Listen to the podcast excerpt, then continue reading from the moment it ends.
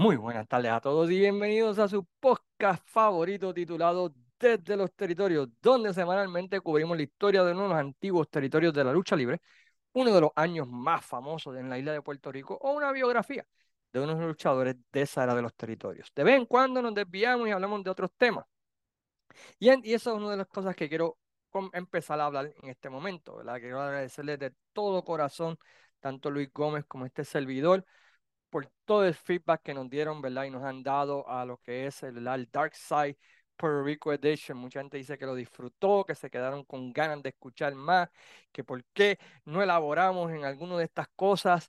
Y les prometo, ¿verdad? Que poco a poco vamos a ir entrando en algunos de los temas de que eh, tratamos en el Dark Side of Puerto Rico Edition. Pero muchas gracias de todo corazón, ¿verdad? Por sus buenos y excelentes comentarios y nos alegra un montón tanto a Luis como a este servidor, ¿verdad? Pues que, a ustedes lo hayan disfrutado y lo hayan compartido. Si no lo han escuchado, pueden buscarlo en todas sus plataformas digitales favoritas o también en nuestro canal de YouTube desde los territorios por Wrestling Dome. Y los invitamos a que vayan allí y se suscriban. Tenemos un Tonight in the Main Event donde hacemos review de carteleras, hablamos de diferentes tópicos de las carteleras de Puerto Rico y así por el estilo. También quiero agradecerles a todos ¿verdad? por sus buenos comentarios acerca del podcast del año 1993 que hice con Mel Vargas. Muchas gracias de corazón. Mel está satisfecho ya que a ustedes les gustó, ¿verdad? Estaba nervioso con esto, así que muchas gracias a todos aquellos que se de su tiempo y lo escucharon. Hace varias semanas hice un podcast con Jesús Salas y estuvimos hablando acerca de luchadores que nunca habían ganado el título mundial. Y entre los luchadores que mencionamos eh, se encontraba, ¿verdad? Pues The Magnificent One, Don Muraco.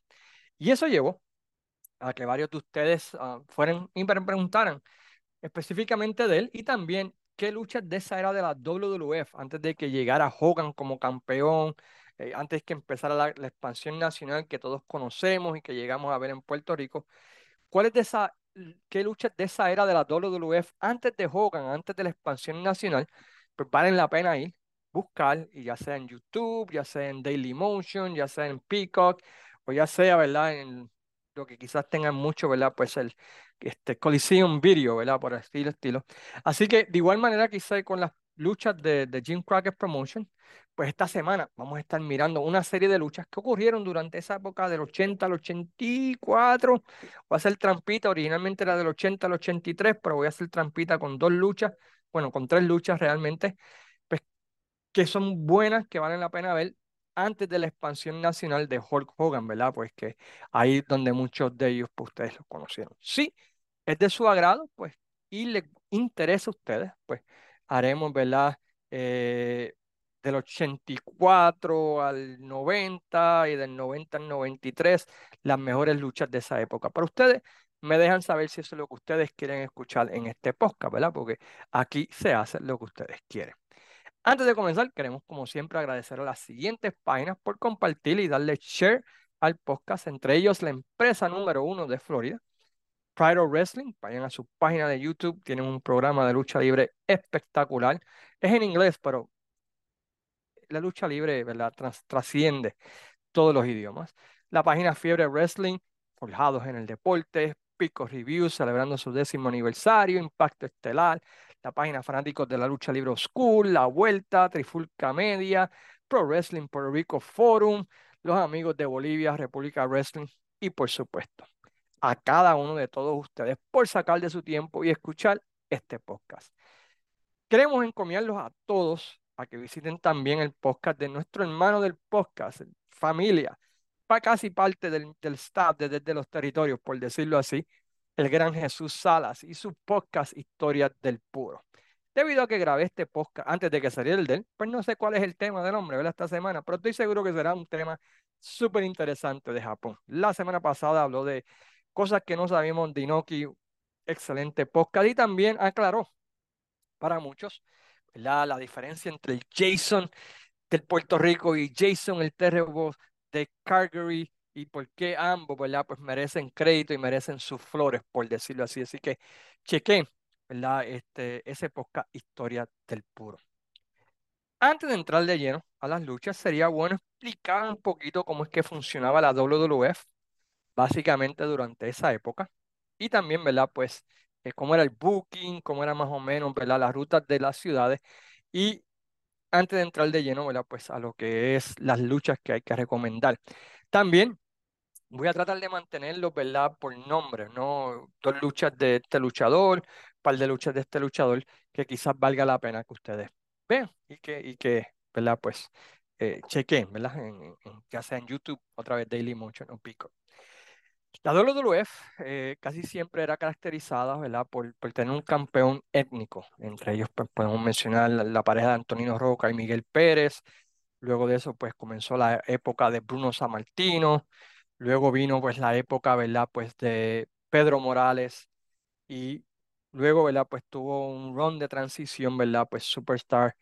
Uh, bueno, tuvo, bueno, volvió Bruno Sammartino y luego ¿verdad? Pues Superstar Billy Graham. A finales de los 70, eh, eh, Vince McMahon padre pues estaba cansado un poco de los campeones étnicos. Una de las razones, ¿verdad? Pues era que pues, ocurrían varios motines, eh, una lucha de Pedro Morales contra Blackjack Mulligan.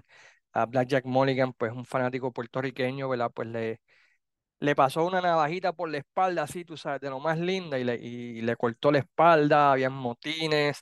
Eh, la situación en Estados Unidos, ¿verdad? Pues con lo, lo, de Irán, los, los, y todas esas cosas, pues ya, ya Vince McMahon estaba un poco, padre, estaba cansado un poco de los campeones étnicos y quería un campeón All American que representara lo que era, ¿verdad? Pues la época de Ronald Reagan que iba a venir, este, toda esa época o de, de USA Number One y así por el estilo, y se decidió pues un luchador que se llama Bob Backlund, que en realidad pues era White Meat Babyface, era el All American, el, el, chico que tú podías llevar a tu casa y tus papás podían estar orgullosos, blanquitos.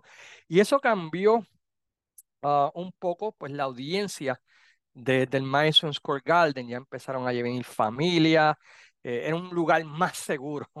Eh, y la Madison Square Garden que cuando estaba San Martino, que cuando estaba eh, Pedro Morales especialmente, ahí fue que se puso bien, bien, bien rowdy.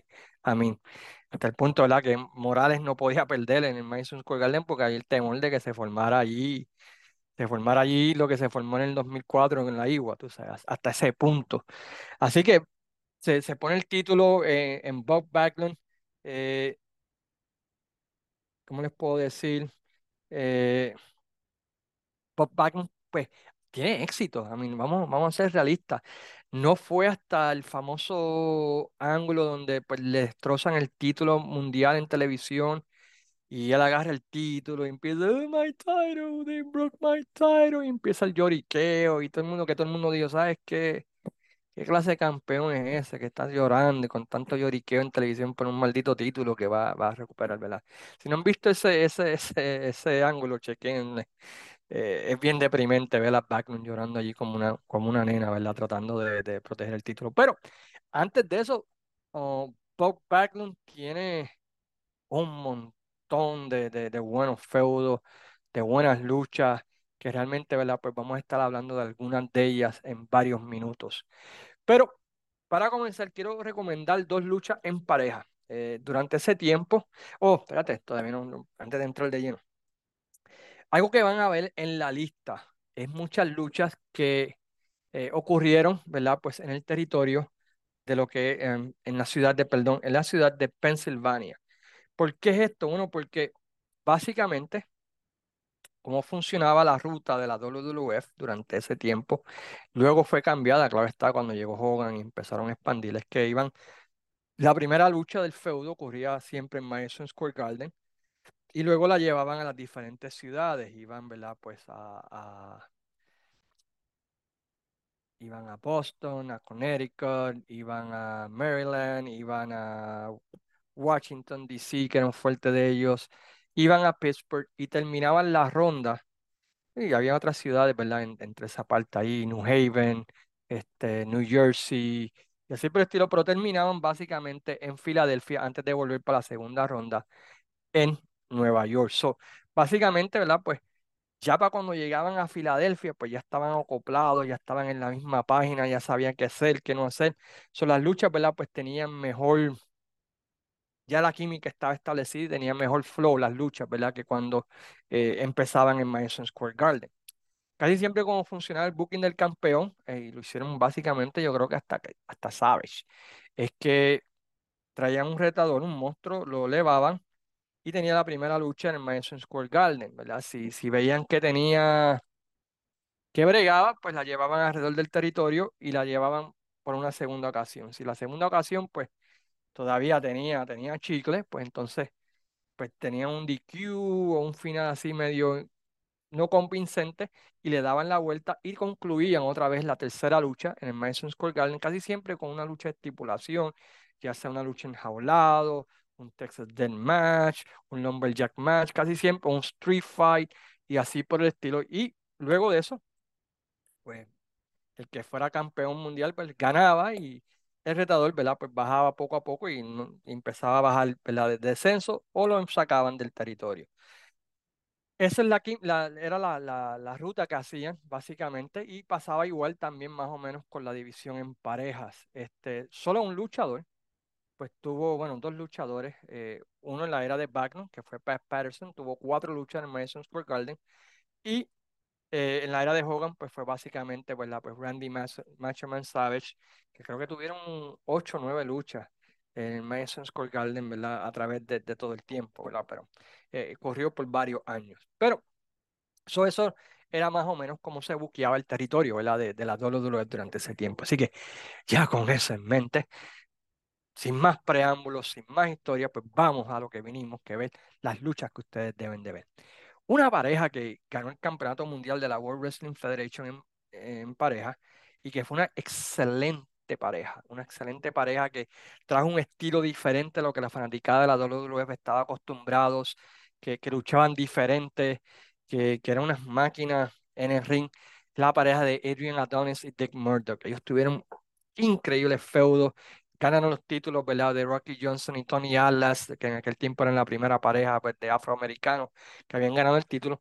Y hay dos luchas, aunque tienen varias buenas, hay dos luchas que yo pienso que ustedes deben de ver, porque van a ver Tag Team Wrestling como debe ser.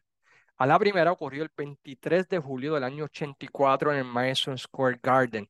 Eh, Adrian Adonis y Dick Murdoch contra Sergeant Slaughter y Terry Daniels un clásico. A mí, la verdad que ver a Adrian Adonis, Dick Murdoch y Sergeant Slaughter pompeando y vendiendo, eh, Terry Daniels vendiendo y vendiendo hasta que Sergeant Slaughter hace el comeback, realmente hacen de esta lucha un modelo, ¿verdad? De cómo deben ser las luchas en parejas. Y era algo diferente a lo que nos tenía acostumbrado la WWF en ese tiempo, que básicamente pues, eran los Samoans, era pues parejas con Lou Arbano que realmente, ¿verdad? Pues, no, no valían tres chavos.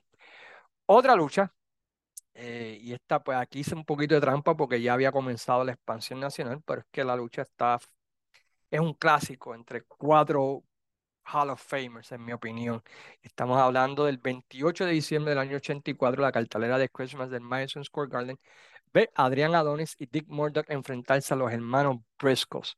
Men, qué clase de lucha científica, qué clase de lucha, la fanaticada súper envuelta de principio a fin. Una de las últimas luchas de Jack Briscoe, luego de esto, pues él decide que está cansado del frío, está cansado del sketch y se va para la Florida y, básicamente, ¿verdad? Pues se retira del ring y su hermano Jerry pues comienza a trabajar backstage. Así que esas dos luchas pueden buscarlas en YouTube así mismo. Adrian Adonis y Dick Murdoch contra Sergeant Slaughter y Terry Daniels, 23 de julio del año 84. Y Adrian Adonis y Dick Murdoch contra los Briscoe Brothers, diciembre 28 del año 84. A, a fin, en los 80, eh, y vamos aquí a dos luchas que tienen que ver con Andrés Gigante. Andrés Gigante, pues era básicamente una atracción especial. Eh, Vince McMahon y su booking, pues era que lo tenían en la WWE por dos o tres meses y ya pues lo mandaban a los diferentes territorios para que la gente, ¿verdad? Pues no se aburriera y se cansara de él. Y, y, y lo traía y cuando lo traía pues volvía a ser, ¿verdad? Pues esa atracción especial. Así que el booking de André el Gigante por Vince McMahon padre pues fue, se puede decir, mejor booking que lo que hizo Vince padre, I mean, Vince Jr. con The Giant o con otros gigantes, ¿verdad? En cuanto a atracciones especiales. Pero anyway, André el Gigante en una lucha contra Killer Khan pues sufre una lesión en el tobillo. Claro está, como hacían todo en aquel tiempo, lo comienzan a hacer un feudo como que Killer Khan le rompió el tobillo a Andrés Gigante y aquí tenemos a un Andrés Gigante motivado, eh, buscando venganza contra Killer Khan y eso nos lleva a la famosa lucha, ¿verdad? Pues de, de noviembre 14 del año 1981 en el Spectrum de Filadelfia, donde tenemos a Andrés Gigante contra Killer Khan en una lucha en camilla, que es mucho mejor la que tuvieron, ¿verdad? Pues en, en, en Madison Square Garden. Así que si chequen esa lucha, ustedes van a ver un Andrés Gigante motivado. Ah, no es tan buena como con la de Stan Hansen, porque aquello, la contra Stan Hansen en All Japan, eso es una lucha que, que no hay palabras, pero esta está, es, para Andrés Gigante está, está muy buena, muy, pero que muy buena. La siguiente lucha eh, es una lucha que se encuentra, solamente la pueden ver en Peacock o en el video de Roddy Piper, los grandes éxitos de Roddy Piper. Eh, en esta lucha, eh, Roddy Piper llega al territorio de, la WWF y en un Piper's Pit, ¿verdad? Pues insulta a Andrés Gigante y eso lleva. Pues a una lucha en pareja entre Piper y Dr. Dead contra Andre y, y Jimmy Snuka en el Madison Square Garden. Y se necesitaba establecer a Roddy Piper como este rudo, hijo de la gran yegua, este rudo, tú sabes, que, que no tenía piedad. Y tú pensarías, bueno, pues para eso está Jimmy Snuka. No, Andrés Gigante, mano, le vende a Piper de una manera tan increíble. Bueno, Piper le da una pela a Andrés Gigante, Andrés Gigante bompeando, vendiéndole, se cortó, llevan a Andrés el Gigante al camerino, lo sacan, ¿verdad? Este Piper, y establece a Piper en el territorio como este rudo, que a pesar de su tamaño, diablo, este tipo un sádico, este tipo, mira lo que le hizo a André, ¿me entiendes? Y, y André, mano, por alguna razón decidió elevar increíblemente, ¿verdad? Pues a Roddy Piper en esa lucha. Es la primera lucha en el video, ¿verdad? Greatest Hits de Roddy, de Roddy Piper que está en Peacock. Se las recomiendo, esa lucha. Ustedes van a ver a un Andrés Gigante haciendo negocio, ¿verdad? Sabía que necesitaban poner a elevar a Piper y es lo primero que le hace, man, eleva a Piper de una manera tan brutal. Y eso llevó, ¿verdad? Pues a que Piper, pues, se convirtiera en una de las figuras más importantes de la WWE. Si ustedes quieren ver un masterful job en poner los egos a un lado y hacer lo que es correcto para un negocio, Andrés Gigante en esa lucha en pareja contra Piper y Dr. Dead. Hablamos de Bob Backlund como campeón American, pues Bob Backlund tuvo varios feudos espectaculares y varias luchas que son consideradas clásicas. Una lucha que recomiendo de Bob Backlund, y hice un poquito de trampa porque es un poquito antes de la fecha de 1980, es la primera lucha contra Pat Patterson el 30 de julio del año 79. Si ustedes quieren ver el Madison Square Garden casi caerse, tienen que ver esa lucha de Bob Backlund contra Pat Patterson. Pat Patterson, un genio vendiendo, un genio cantando la lucha. I mean, no hay palabras para describir, para describir lo bueno que era Pat Patterson en el ring. Y, ustedes van a verlo en esta lucha. Todas las luchas de Bob Backlund y Pat Patterson son increíbles. Eh, la verdad que es Pat Patterson, top five luchador a mí en el ring. No sabía las promos, la persona se puede considerar como los GO, pero en el ring, cantando, llevando una lucha, elaborando una lucha, el tipo era, era, era, era God en la tierra. Increíble. Está esa lucha el 30 de julio del 79 y el cage match entre ambos en Madison Square Garden que vale la pena. Otro feudo uh, de Bob Backlund que realmente, y pueden ponerlo así mismo, Bob Backlund contra Tom Muraco, The Magnificent One. Este, mucha gente pensó que en ese tiempo le iban a dar el título a Don Muraco, porque Don Muraco en ese tiempo estaba super over, la gente lo odiaba, podían hacer mucho dinero con él, pero por alguna razón, ¿verdad? Pues la WWF no, no jaló el gatillo, jaló el gatillo en ese tiempo, pero el feudo de Bob Backlund contra Don Muraco es, se puede ponerlo así, estilo Puerto Rico, se diría como el feudo de Carlos Colón contra Tully Blanchard, más o menos. Ese estilito es muy buen feudo, el, ese de Bob con Don, Muraco culminando, ¿verdad? En la famosa lucha Enjaulados eh, en Madison Square Garden, que realmente, ¿verdad? Pues recomiendo que vean. La otra lucha es una lucha que tiene una historia, un trasfondo, mano, que, es espectacular y que pudo haber sido un what if, por decirlo así. Greg Valentine llega al territorio y el plan original era que Greg Valentine iba a quitarle el campeonato mundial a Bob Backlund y lo iba a perder eventualmente con el hijo de Bruno Sammartino, David Sammartino. Pero entre el momento en que traen, básicamente le dijeron a Valentine lo mismo que le dijeron a Graham, ¿verdad? Vas a ganar el título y lo vas a perder en tal fecha. Pero alguien se levantó de la borrachera, eh, que cuando tomaron esa decisión de decir, este, vamos a darle el título a, a David, pero eh, ya está booking de esta lucha y, y tienen que verla para ver, ustedes decidan. El árbitro contó mal, contó bien, Valentine debió haber tenido el título, porque este finish, ¿verdad? Este fue el famoso title switch, que no fue, y básicamente la se tiró un dusty finish eh, en esta lucha. Así que chequeanla por el final, controversial, todo el mundo quedó como que en shock. Eh, si ustedes los leen los comentarios en YouTube, mucha gente va a decir, that was a count, that was not a count, que chequen en octubre 19 del año 81. Sigue chequense en ese buen feudito, ¿verdad? Esa lucha. La revancha también fue muy buena, ¿verdad? Entre ambos, ¿verdad? Pero imagínense en eso, David Martino como campeón mundial de la WWF. Yo no sé qué estaban pensando Monsoon, Vince McMahon padre y, y los otros, ¿verdad? Que estaban envueltos ahí porque estaban locos. Otro feudo de, bueno, está la famosa lucha con Jimmy Snuka enjaulado. Esa lucha realmente no es muy buena, lo que tiene es el spot final que es clásico, ¿no? Para un feudo que ustedes, dos buenas luchas de, de Backlund que deben de chequear, es dos que tuvo contra Sargent Slaughter.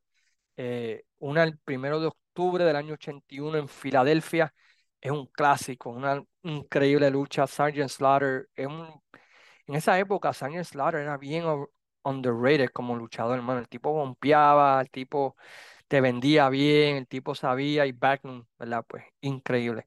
Nunca fui fanático del, finisher del Atomic Drop ese de Backlund, ¿verdad? Lo encontraba medio idiota, pero eh, este feudo con Slaughter, tanto la lucha del 1 de octubre del año 81 como de marzo 21 del 81 que en jaula, son dos buenas luchas. Y, yo creo que si ustedes miran estas dos luchas van a cambiar eh, la percepción que tiene mucha gente, ¿verdad? De, de Bob Backlund como campeón. Porque Bob Backlund la realidad es que tuvo eh, muchas buenas luchas, este, especialmente otra vez. El error de Backlund fue el, famoso, el ángulo ese, ¿verdad? Donde, donde le rompen el título en televisión y empieza a llorar como Magdalena en televisión nacional. La última lucha de Bob Backlund que voy a recomendar ocurrió el 28 de marzo del año 82 en Landover, Maryland frente nada más y nada menos que Adrian Adonis. Si ustedes quieren, si ustedes solamente conocen a Adrian Adonis como el Flower Chop, el personaje gay, pues la realidad es que ustedes se, han perdido quizás uno de los mejores luchadores en el ring en cuanto a vender, en cuanto a bompear por los luchadores, en cuanto a hacer, ¿verdad? Que el campeón luzca bien. Y en esta lucha la recomiendo para que ustedes vean a Adrian Adonis elevar a, Bob Backlund y, y lucir, hacerlo lucir súper increíble. Así que se quédense esas luchas de Bob Backlund. Este, y creo que les va a gustar eh, lo que van a ver de Bob Backlund en ese tiempo. Ya después, ¿verdad? Pues de, de, del, del feudo con Jimmy Snuka, pues Backlund, ¿verdad? Pues ya estaba quemado, la gente estaba cansada, se cansaron de All American, querían algo más. Otra lucha que ahora vamos un poquito a Don Muraco, eh, el feudo contra Pedro Morales por el campeonato intercontinental es excelente feudo, es uno que yo pienso que le sacó a Pedro Morales este, varias luchas buenas. Ya Pedro Morales para ese tiempo, por lo menos en la WWF, ya eh, había caído en luchas repetitivas, las mismas luchas, lo mismo, este, eso estaba, era, estaba como que, ¿cómo se dice en inglés? Stagnant, estaba como que, o ya no lucía. Y Don Muraco le sacó, le sacó algo a, a Pedro Morales en ese feudo que, que, que no se había visto de Pedro Morales desde los tiempos del campeón, sabes. No estaba ya yendo por los numbers. Y chequense en la lucha del 11 el 23 de noviembre del año 81 en Madison Square Garden. Es la única derrota en la historia de Pedro Morales en el Madison Square Garden y fue contra Don Muraco. Excelente lucha. El feudo entre ambos, Don Muraco versus Pedro Morales, es un feudo que recomiendo que vean. Todo el mundo conoce, ¿verdad? Pues este, el feudo de Jimmy Snuka contra Don Muraco, que también, ¿verdad? Fue una lucha enjaulada y todo lo demás. Pero chequense en la lucha de julio 83 en Filadelfia. Yo creo que les va a gustar este, mucho más esa lucha, ¿verdad? Pues de, de, de Jimmy Snuka contra Don Muraco de julio 83 en Filadelfia. Es tremenda lucha por el campeonato Continental. Don Muraco durante ese tiempo, como dijimos Jesús Salas y yo, podía sacarle buenas luchas a todo el mundo y, tenía, tenía un buen flow, ¿verdad? Como campeón. Otra lucha, eh, esta es de Science de, de Pep Patterson. Vamos a dar tres luchas de Pep Patterson, además del feudo, ¿verdad? Contra, contra, contra Bob Backlund, que es un clásico. Pero chequense en la lucha de abril 5 del 81 de Madison Square Garden contra Sergeant Slaughter. Es The Alley, the, Alley Fight, en la lucha de, de, callejón, una lucha callejera ustedes les va a encantar esa lucha. Esa lucha los va a poner, los va a poner a brincar en la televisión. Pat Patterson versus Sergeant Slaughter de, de abril 5 del año 81. Creo que ganó lucha del año en el 81. Puede estar equivocado. Porque no sí, creo que fue que ganó todo, todo ese ángulo de, Pat Patterson y Sergeant Slaughter estuvo excelente. Sergeant Slaughter le pagaba este, 5 mil dólares a quien pudiera romper el Cobra Crush a Pat Patterson, ¿verdad? Pues lo, lo rompe, eso lleva a que Sergeant Slaughter lo ataque, le da una paliza a Pat Patterson, que era comentarista en ese tiempo. Pat Patterson regresa al ring y tiene esta lucha, ¿verdad? Contra Sergeant Slaughter y la gente en Madison Square Garden está metida en esta lucha de principio a fin. Una de las últimas luchas de, de antes de ese regreso, ¿verdad? Que tuvo con Sergeant Slaughter. Chequense una lucha de Pat Patterson eh, diciembre 29 del 80 contra Ken Patera. Eh, si se acuerdan de que Pantera del 87, pues este Patera del 80 era mucho mejor. Y esta lucha de Pat Patterson y Ken Patera de diciembre 29 del 80 en Madison Square Garden, espectacular. Muy buena. Otra vez, Pat Patterson, este, en inglés en laying out a match, saber cuándo hacer las cosas, cómo se hacen, qué hacer. Eh, el de los mejores, ¿no? Lo, lo hacía con el, con el, el con el Royal Rumble todos los años, ¿no? Así que chequense en esa. Otra lucha de Patterson, y esta lucha yo la vine a ver, la descubrí mientras estaba haciendo research para este, este artículo, es Pat Patterson y Dusty Rose, The American Dream, por el Campeonato Mundial de la WWF contra los Wild Samoans de octubre 20 del 80. Una lucha 2 a 3 caídas. Y qué clase de lucha más divertida y más fun, mano. ¿Verdad que que, esta lucha les va a encantar. Dusty Rose en su prime, Pat Patterson, que ya no estaba en su prime, ¿verdad? Pero realmente, ¿verdad? Pues hizo eh, tremenda luchita contra los Wild Samoans, que en aquel tiempo pues eran la pareja dominante de la World Wrestling Federation, ¿verdad? Y todos sabemos el historial de los Samoans, Don't mess with the Samoans. Y no quiero terminar esta lista sin darle a ustedes varias luchas de nuestros boricuas que lucharon ahí en la WWF par de luchas que ustedes deben de chequear de nuestra representación boricua. Voy a empezar, ¿verdad? Pues con una pareja que, que, no hay que decir su nombre, ¿verdad? Porque todo el mundo, bueno, hay que decirlo, ¿verdad? Porque quieren saber qué nombre es, ¿verdad? Pero ustedes me entienden, es la pareja número uno de Puerto Rico en la historia, está en esa, pelea, ¿no? Estamos hablando de los Invaders, aquí están retando a los Wild Samoans por los campeonatos mundiales en una lucha de noviembre del 83 excelente lucha en pareja. Eh, los Samoans, ¿verdad? Pues aunque eran la pareja dominante, hacen ver bien a, los Invaders y, y, es una muy, muy buena luchita que recomiendo que chequen. Nuestro José Estrada, el super médico, chequense una luchita de él eh, contra Kurt Hinen de febrero 19 del año 1983. Es una lucha que dura como sus 10 minutos pero ustedes van a ver por qué José Estrada era tremendo luchador. La, historia de la lucha era elevar a Corhinen como este nuevo prospecto, este nuevo eh, el, el estudiante de Buck Backlund y, y José Estrada hace un excelente trabajo haciendo esto, ¿verdad? haciendo little things que hacen lucir, ¿verdad? Kurt. La famosa lucha de José Estrada contra Tiger Mask en Madison Square Garden. I mean, tú ves a José Estrada y Tiger Mask, ¿verdad? I mean, no es David Boy, no es, no es Dynamite Kid contra Tiger Mask, pero es bastante close. Porque José Estrada está one step, one step at a time y hace otra vez lucir increíble a Tiger Mask, ¿verdad? Eh, el Tiger Mask original. Otro boricua, estamos hablando de, de, Johnny Rivera. Chequense en su lucha contra Tatsumi Fujinami de diciembre del 79 y van a ver a, a Johnny Rivera, al Invader 3, haciendo cosas del que hacía como Invader 3. Eh, y creo que les va, creo que les va a encantar ¿verdad? lo que él hace en esta lucha. Una lucha en pareja que tienen que ver también de, de nuestros boricuas es la de los supermédicos. Johnny Rods y José Estrada contra Tony Garea y Steve Travis. Dos a tres caídas, septiembre 18 del 82 en Filadelfia, Pensilvania.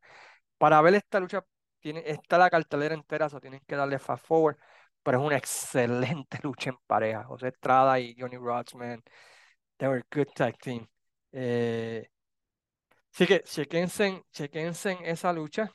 Eh, y les va a encantar y me van a dar las gracias, ¿verdad? Porque vieron a super médico. Trae un poquito ese estilo que trajeron a Puerto Rico eh, y, y verán por qué. Y la última lucha que quiero recomendar de esa época, que pienso, ¿verdad? Que les va a gustar, de Johnny Rods, en esta ocasión contra, y espero que Jesús me, me corrija si lo dije bien, Kuniaki Shin Kobayashi, del noviembre 25 del 82 en Filadelfia. Otra buena lucha. Así que se chequense en esas luchas. ah, si quieren la lista completa, yo la tengo en email. eh, déjenme saber este, y, y las pongo, ¿verdad? en la página de los territorios para que así la tengan o escuchen el podcast. A mí. Escuchen, recomiéndensela a sus amigos. Estas son algunas de las luchas de esa época, ¿verdad? Del 80 al 83, aunque hice trampa, la puse dos del 84 y una del 79, dos del 79, pero pero que, que me entiendan porque pienso que merecen sus flores esas dos luchas. Así que si les gusta, pues, eventualmente pues haré una del 84, el 88 y del 88 al 92. Ustedes me dicen lo que ustedes quieran, aquí se hace. La semana que viene pues regresamos, ¿verdad? Pues con un podcast ya de un territorio en específico. Estamos trabajando para hacer el podcast, ¿verdad? De lo mejor de la lucha libre boricua del 94 al 98 más o menos. Así que espero, ¿verdad? Pues que es tener eso dentro de pronto con un invitado súper especial. Así que mientras tanto sigan visitando, ¿verdad? Pues la página desde los territorios, sigan visitando Wrestling Dome y sigan visitando nuestra página eh, desde los territorios por Wrestling Dome en YouTube. Muchas gracias por sacarle su tiempo y escuchar este humilde podcast y se despide como siempre su gran amigo, el Cayman, diciéndole sayonara, amigos.